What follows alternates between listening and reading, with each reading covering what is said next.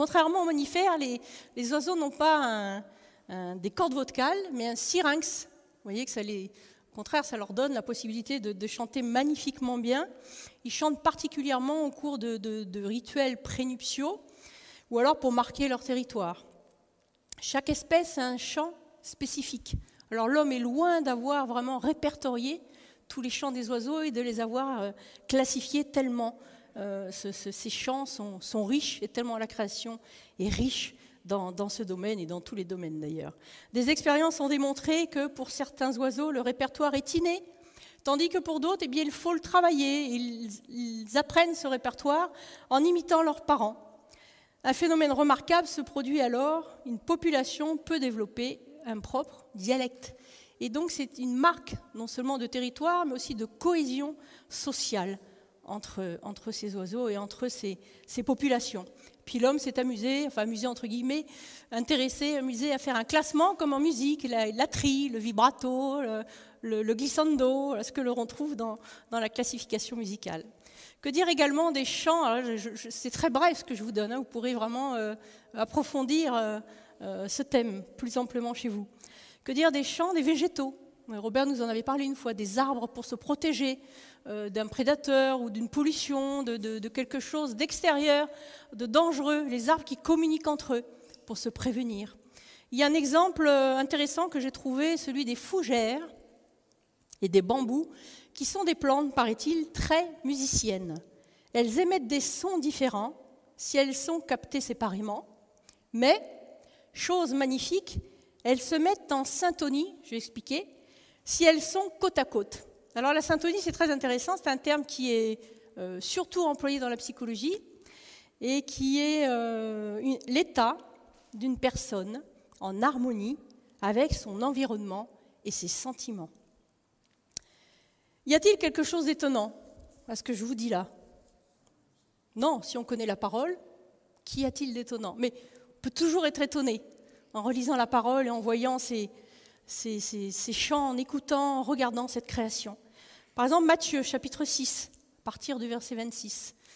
Regardez les oiseaux du ciel, ils ne sèment, ni ne moissonnent, rien dans des greniers, et votre Père céleste les nourrit. Ne valez-vous pas beaucoup plus qu'eux? Qui de vous, par ses inquiétudes, peut ajouter une coudée à la durée de sa vie? Et pourquoi vous inquiétez au sujet du vêtement? Considérez comment croissent les lys des champs. Ils ne travaillent ni ne filent. Cependant, je vous dis que Salomon, même dans toute sa gloire, n'a pas été vêtu comme l'un d'eux. Dieu, si Dieu revêt ainsi l'herbe des champs qui existe aujourd'hui et qui demain sera jetée au four, ne vous vêtira-t-il pas à plus forte raison, gens de peu de foi? Ne vous inquiétez donc point et ne dites pas que mangerons-nous, que boirons-nous, de quoi serons-nous vêtus? Car toutes ces choses, ce sont les païens qui les recherchent. Votre Père céleste sait que vous en avez besoin. Cherchez premièrement, verset très connu, Matthieu 6, 33, cherchez premièrement le royaume et la justice de Dieu, et toutes ces choses vous seront données par-dessus. La parole déjà nous avertit, nous, prévient, nous montre quelle richesse Dieu a donnée à sa création dans la nature, à tous les niveaux, et à combien plus forte raison nous sommes sous sa bonne main et qui peut pourvoir à tous nos besoins. Donc cette nature, cette création est un exemple pour nous et il faut que nous en prenions conscience. Quelquefois, certaines personnes pensent que c'est très puéril. On parle du chant des petits oiseaux. On pourrait penser, oui, bon, c'est mignon, c'est gentil. C'est assez puéril. Bah, si Jésus en a parlé et si la parole en parle, je pense que c'est loin d'être puéril. Et qu'il y a une profondeur derrière qui nous parle et qui nous enseigne. Dieu a prévu en fait que tout soit louange dans son désir, lorsqu'il a créé l'homme, la femme, qu'il l'être humain, mâle et femelle, plus juste, et qu'il a créé toute la création en vent. En fait, vous avez remarqué dans la Genèse, le Seigneur crée toutes choses, et enfin il crée l'être humain, parce que tout est prêt, l'écrin majestueux est prêt pour accueillir l'être humain. Et tout le désir de Dieu, tout son cœur, en fait, tout n'était que louange. C'était son but que tout soit dans la louange, dans la beauté, dans le chant, dans la majesté, dans la gloire, que tout resplendisse et que tout soit en syntonie, que tout vive en symbiose, que tout soit dans une, dans une symphonie majestueuse. Je crois que nous avons un peu perdu de cette symphonie, n'est-ce pas? À cause du péché, à cause du malin qui s'est infiltré pour, pour tout détruire, pour détruire cette louange. C'était son but. D'ailleurs, c'est ce qu'il dit, le dernier verset des derniers psaumes, psaume 150. Denis, c'est son verset préféré quasiment. Hein. Que tout ce qui respire loue l'Éternel. Que tout ce qui respire, c'est la neshama. Hein. En hébreu, neshama, c'est l'âme, ça peut être aussi tout l'être, l'être entier. C'est-à-dire, il y a une respiration, hein, c'est le verbe respirer, l'inchom. Et donc, tout ce qui a respiration, nous, nous respirons, les plantes respirent, toute la création de Dieu respire, parce que Dieu a insufflé son souffle de vie. Et donc, tout ce qui respire, toute cette création, euh, que toute cette création loue le Seigneur et toute cette création est appelée et a été appelée à louer, à louer l'Éternel. Que faut-il pour euh, que, nous ayons cette, euh, fibre, cette, cette, envie, cette symphonie, pour que nous retrouvions, si toutefois nous avons perdu, si nous ne l'avons pas perdu, tant mieux, pour que nous retrouvions ce désir de Dieu, que nous soyons en, en syntonie, en symphonie avec lui. Que nous faut-il si toutefois nous avons un peu perdu euh, de, cette symphonie avec lui? Que nous faut-il? Un souffle nouveau. Non? Un souffle nouveau. Un souffle nouveau. Il nous faut un souffle nouveau. C'est ça la respiration. Robert en a parlé il y a une quinzaine de jours. Nous respirons, c'est un souffle très intéressant de voir ce souffle, par exemple, dans, Ézéchiel. Je ne l'ai pas marqué, mais ça me vient. Ézéchiel 37. Le Seigneur parle, ce n'est pas mon sujet, mais je fais juste une petite digression. Le Seigneur parle des ossements qu'il reconstruit. En fait, il y a deux étapes. C'est-à-dire que nous pouvons être vivants, il reconstruit ses os, cette chair, les nerfs, il reconstruit tout, la peau.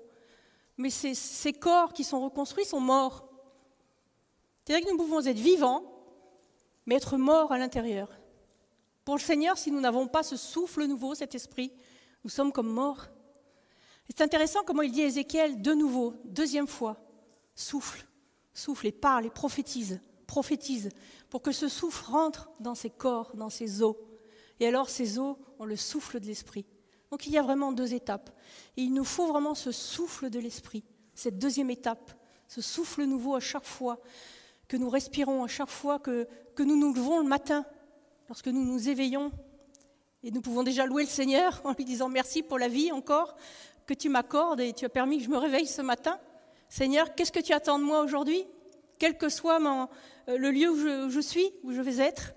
Seigneur, qu'est-ce que tu attends de moi? Est-ce que j'ai ce souffle nouveau en moi? Est-ce que ce souffle va permettre que je donne une parole de connaissance dans mon travail Une parole de réconfort, une parole d'encouragement? Seigneur, ce souffle nouveau qui me fait vivre des choses nouvelle. Ça paraît évident hein, quand on dit les choses comme ça. Et bah oui, c'est évident. Mais c'est pas si évident à vivre. C'est pas si évident à vivre au quotidien. Par la volonté divine, la notion de louange fut intrinsèquement liée au destin d'Israël. Intrinsèquement liée au destin d'Israël et de Judas outre les bénédictions, Genèse 12, la bénédiction d'Abraham, toi et ta descendance, vous serez une bénédiction pour toutes les nations.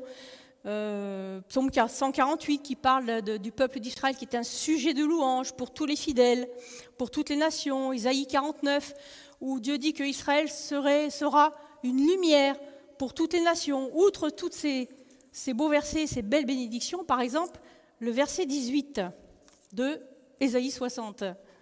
Il ne sera plus jamais question de violence dans ton pays. C'est prophétique, hein?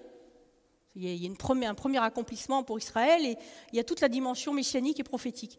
Il ne sera plus jamais question de violence dans ton pays, on peut l'afficher, je crois qu'il y est celui-là, ni de destruction et de malheur sur ton territoire.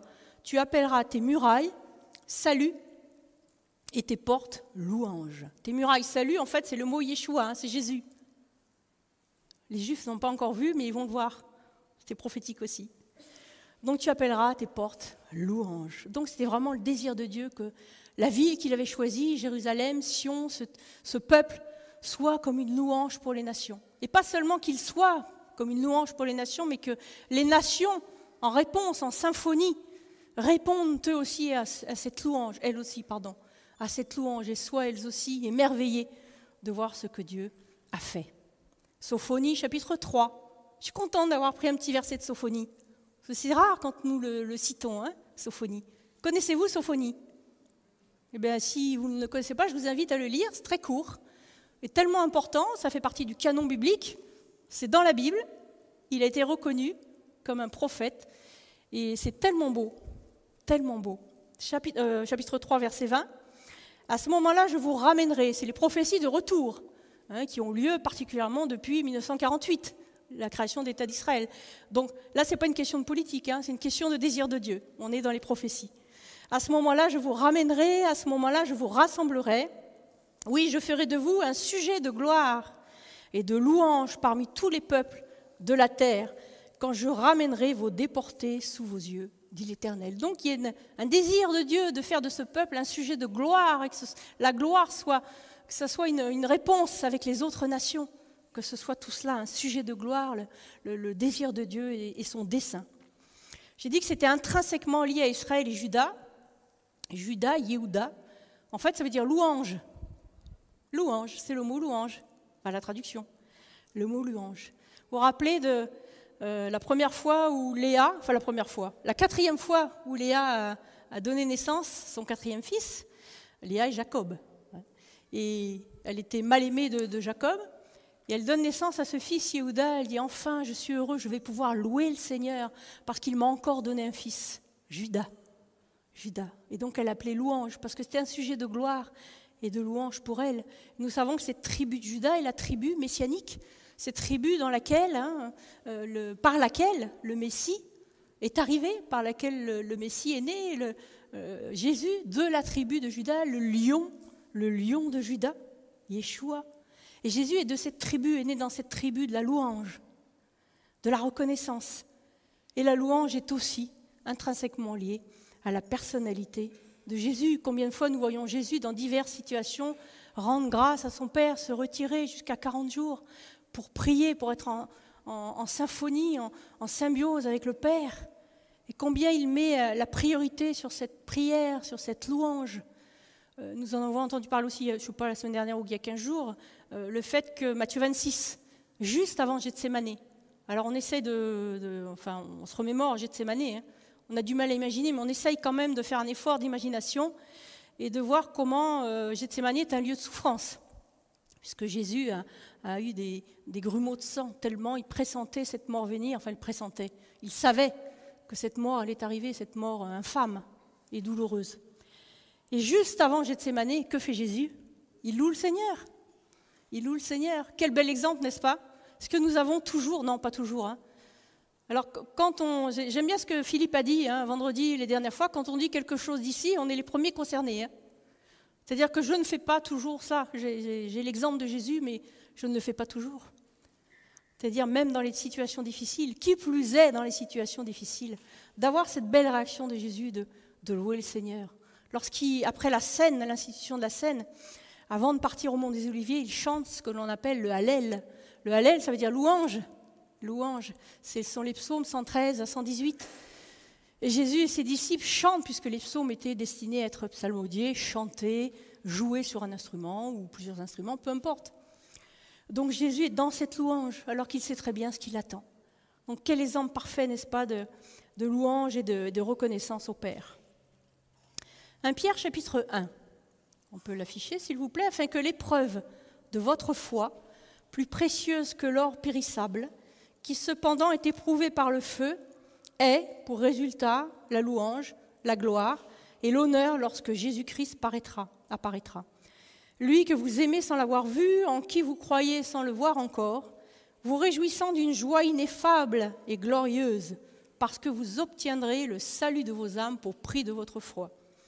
Là, il y a quelque chose de très fort. Hein c'est la parole qui le dit. Donc je me dis, si la parole le dit, si la parole me l'enseigne, c'est que c'est possible, c'est que Dieu me donne la possibilité, par ce souffle nouveau, de vraiment me dépouiller. C'est la kénose, hein, un dépouillement total par rapport à ce qui peut arriver, et d'être dans cet état de louange et de gloire, malgré l'épreuve. Il va jusqu'à dire, vous réjouissant d'une joie ineffable. Wow, c'est fort.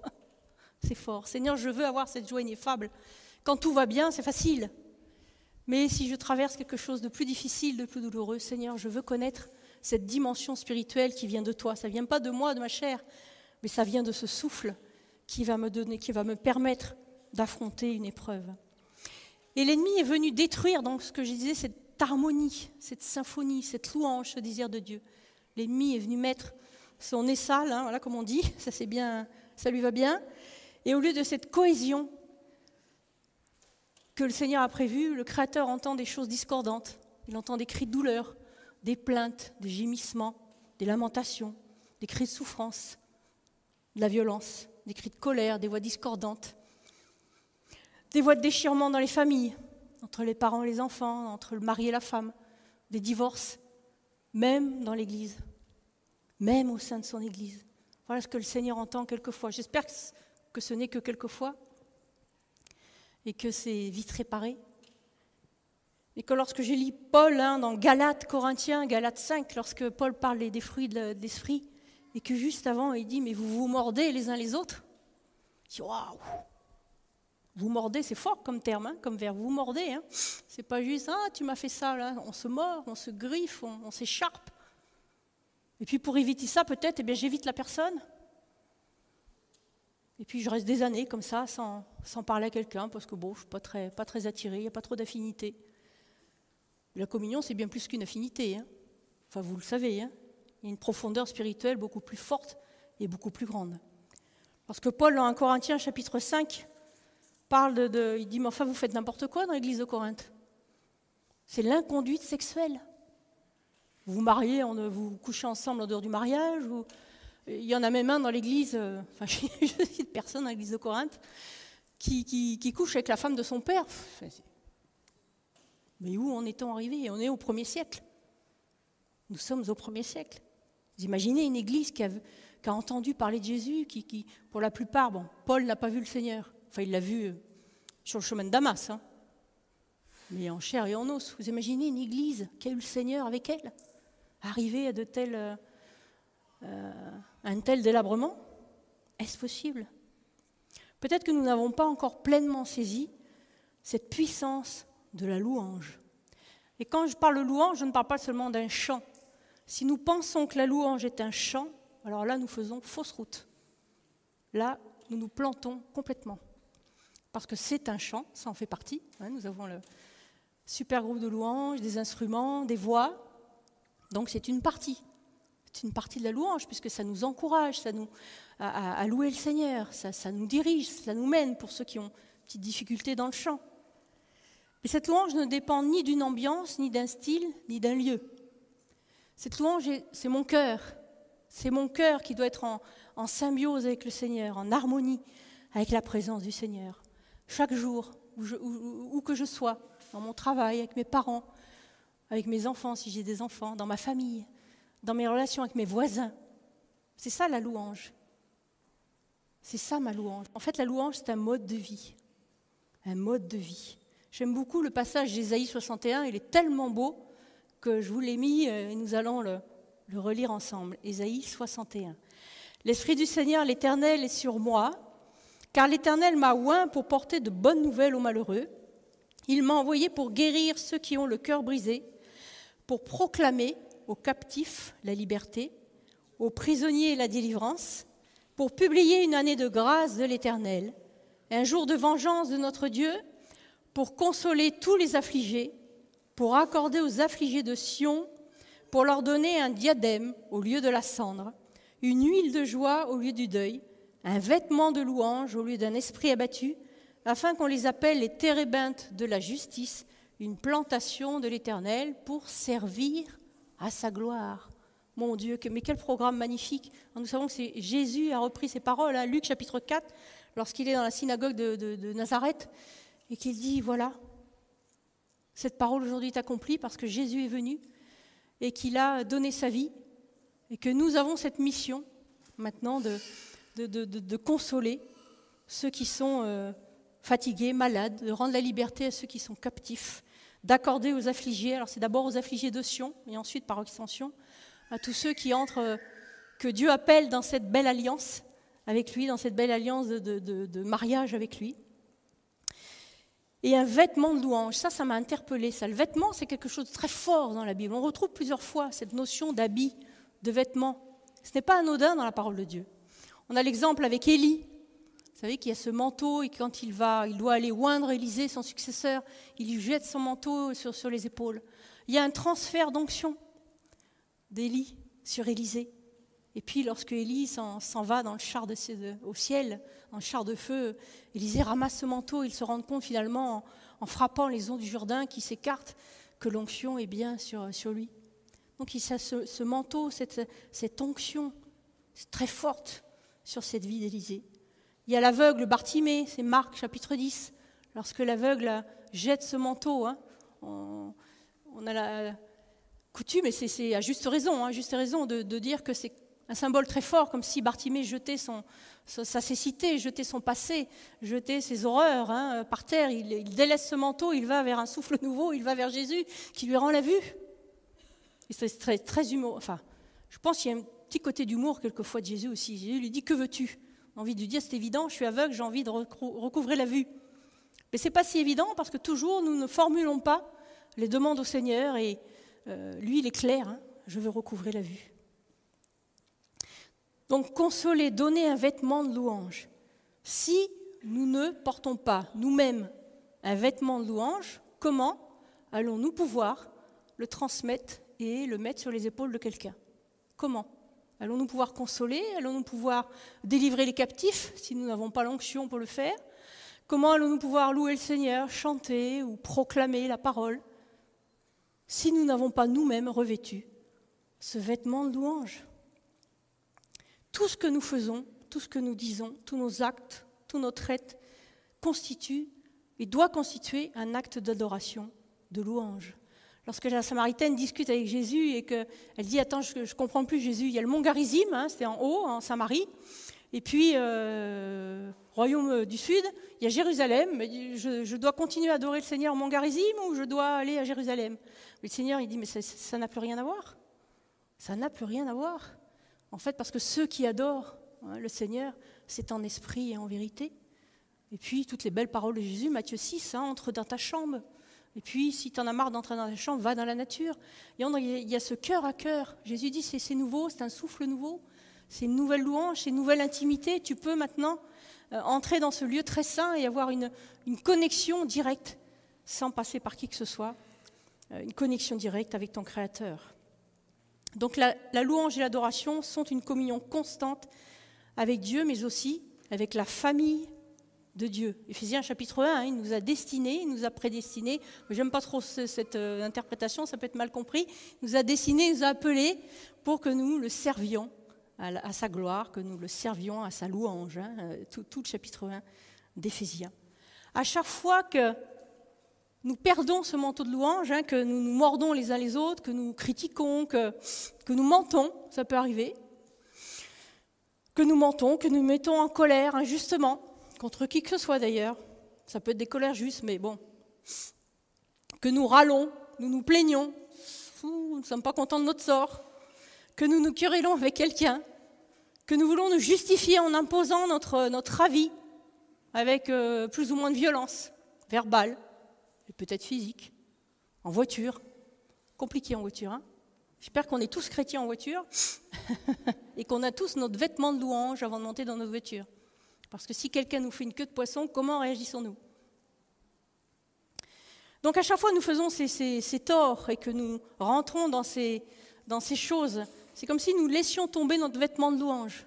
Nous perdons cette, cette superbe. Hein. et quand je dis superbe, ce n'est pas de l'ego. Hein c'est-à-dire que la louange, c'est aussi la gloire. Quelquefois, la louange est traduite par euh, gloire.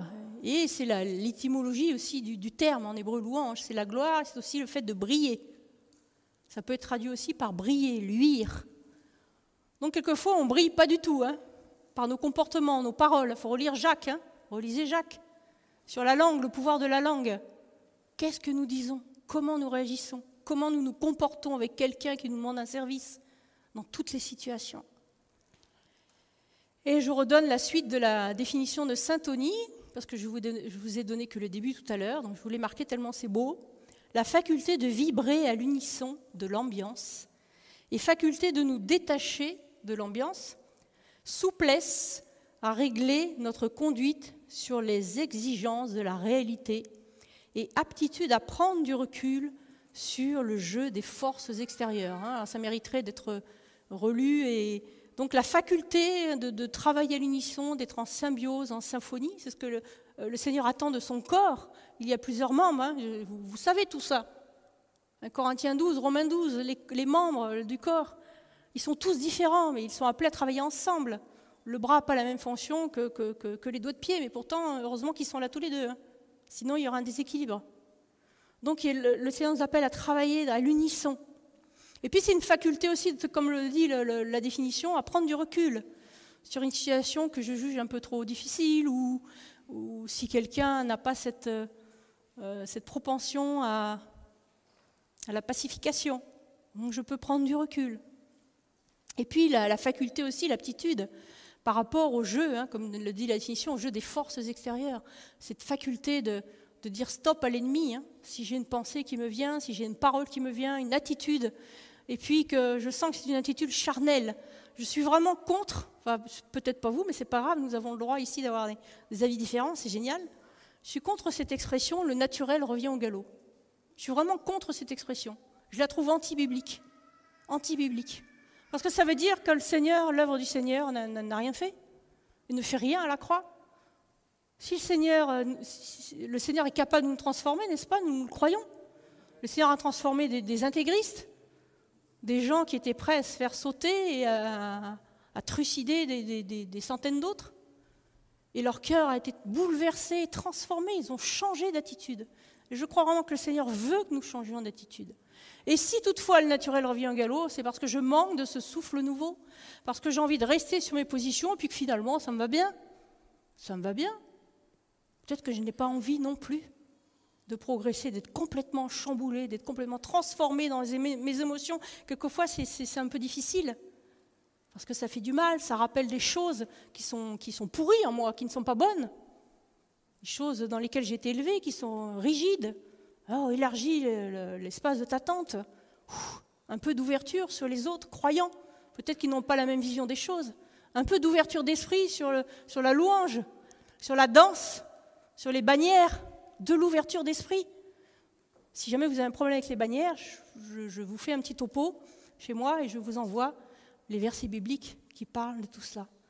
Voilà, à partir du moment où tout est fait dans l'esprit, dans l'esprit et dans l'ordre, comme le Seigneur le veut. Donc, quelquefois, c'est un sacrifice, ça coûte. Seigneur, j'ai pas envie de louer un tel ou un tel. Je ne suis pas d'accord avec ce qu'il a dit, j'ai pas envie de le louer. Hein, la louange, c'est ça aussi, apporter une parole de bénédiction. Et c'est un sacrifice. Hébreu chapitre 13, verset 15. Nous le connaissons, mais on va, on va le revoir ensemble. C'est bon de se, rappeler. Par lui, offrons sans cesse à Dieu un sacrifice de louange, c'est-à-dire le fruit de lèvres qui confesse son nom. Et c'est un choix. C'est un choix. Parce que notre naturel, justement, va, va venir faire opposition, et c'est un choix. Je choisis vraiment. Je choisis. Seigneur, tous les jours, d'être rempli de ce souffle nouveau. Et je choisis de, contrer vraiment une, une parole médisante, une parole de critique me vient à l'esprit. Je choisis vraiment de la chasser dans le nom de Jésus. Parce que je vais dans cette harmonie. Et vous savez quoi? Si nous sommes dans, dans, cette harmonie, si nous revêtons ce vêtement de louange, ce sera bon pour les autres, mais ce sera bon pour ma santé. Je vais être dans une paix royale. Je vais dans une paix, dans, la tranquillité, parce que je vais me sentir vraiment sans obstacle dans mes relations avec le Seigneur. Éphésiens chapitre 5, il y, a des versets clés comme ça, hein, euh, sur lesquels je peux travailler, que l'impudicité, qu'aucune espèce d'impureté, de cupidité ne soit même pas nommée parmi vous, ainsi qu'il convient des saints, qu'on n'entende ni paroles déshonnêtes, ni propos insensés, ni plaisanteries euh, douteuses, enfin c'est pas mis, mais voilà, choses qui sont contraires à la bienséance, qu'on n'entende plus, qu'on des actions de grâce. Voilà une action de grâce. L'Eucharistie, c'est une action de grâce, c'est un charisme. L'Eucharistie, la Sainte Seine. C'est une action de grâce. Je rends grâce au Seigneur pour sa vie donnée à la croix. Je reconnais. Donc tout ça, c'est un travail sur lequel nous devons encore cheminer, dans lequel nous devons encore progresser. Non seulement euh, personnellement, ça commence dans l'intimité avec le Seigneur. Si vraiment je n'ai pas ce travail intimement tous les jours avec le Seigneur, je vais avoir du mal quand j'arrive le dimanche matin à me réjouir dans la louange. Parce que j'aurais euh, d'ailleurs peut-être des soucis justes, hein, enfin justes, réels, mais que j'aurais manqué toute la semaine de cette relation avec le Seigneur. Et donc ça va être compliqué le, dimanche vraiment d'être dans cette syntonie, hein, que, que nous soyons tous ensemble dans cette harmonie. Donc il faut que nous travaillions d'abord dans notre intimité avec le Seigneur pour que tous ensemble dans la communion, cette, euh, cette belle harmonie euh, soit plus efficace. Philippiens chapitre 4, par exemple, encore un, un repère intéressant.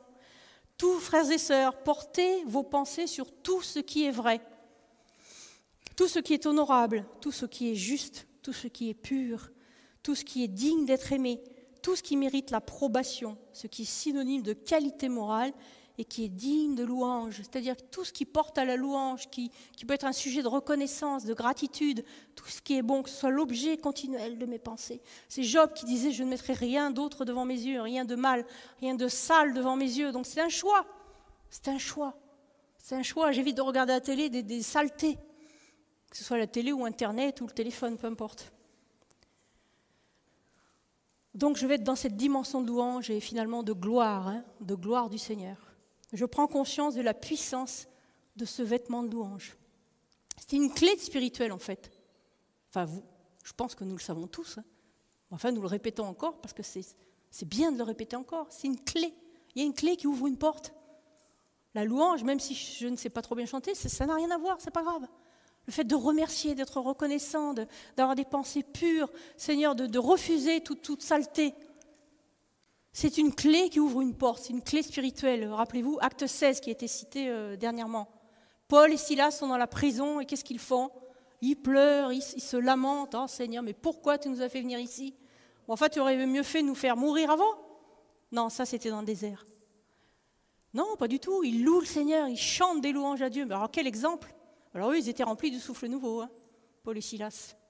Mais nous aussi, nous, nous sommes remplis de ce souffle nouveau. Et nous devons hein, être remplis de plus en plus. Et ils chantent les louanges. Il y a une clé spirituelle qui ouvre les portes de la prison. Et ces vêtements de louange vont ouvrir des portes.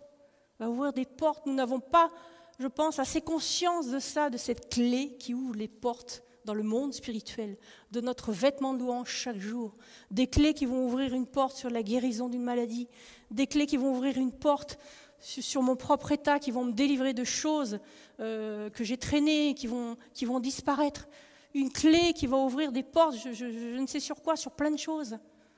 Je vais, je vais prier, je ça va créer une brèche le voisin ou la voisine qui ne voulait pas entendre parler de Jésus, oh, il va être plus ouvert du coup parce que la clé dans le monde spirituel, la porte aura été, aura été ouverte. Et l'Esprit va pouvoir descendre, je vais pouvoir parler avec ce, avec ce voisin ou cette voisine, je vais pouvoir témoigner. Il y a des clés spirituelles et des portes qui doivent être, encore ouvertes. Mais faut-il encore que je sois revêtu, revêtu de cette, louange? Je peux très bien chanter, je peux très bien proclamer la parole. la parole nous le commande de proclamer la parole. Il y a une puissance dans la proclamation de la parole parce qu'elle ne vient pas de moi, elle vient de Dieu. Donc il y a une puissance dans la proclamation de cette parole. La reconnaissance, nous en avons déjà parlé. Et nous sommes appelés à continuer à le bénir, à nous bénir les uns les autres et à, être dans cette euh, attitude de louange. Amen. Je terminerai avec Colossiens chapitre 3, verset 16. J'aime bien terminer par les versets. Que la parole de Christ habite habite, hein pas de temps en temps, elle habite, qu'elle s'installe, qu'elle habite en vous. Dans toute sa richesse, instruisez-vous et avertissez-vous les uns les autres, en toute sagesse par des psaumes, des hymnes, des cantiques spirituels chantés pour le Seigneur. Il dit ça à toute l'Église, hein, pas seulement au groupe de louanges, il dit ça à toute l'Église. Chantez pour le Seigneur de tout votre cœur, sous l'inspiration de la grâce Amen. Soyez bénis, soyez remplis de ce souffle nouveau. Amen.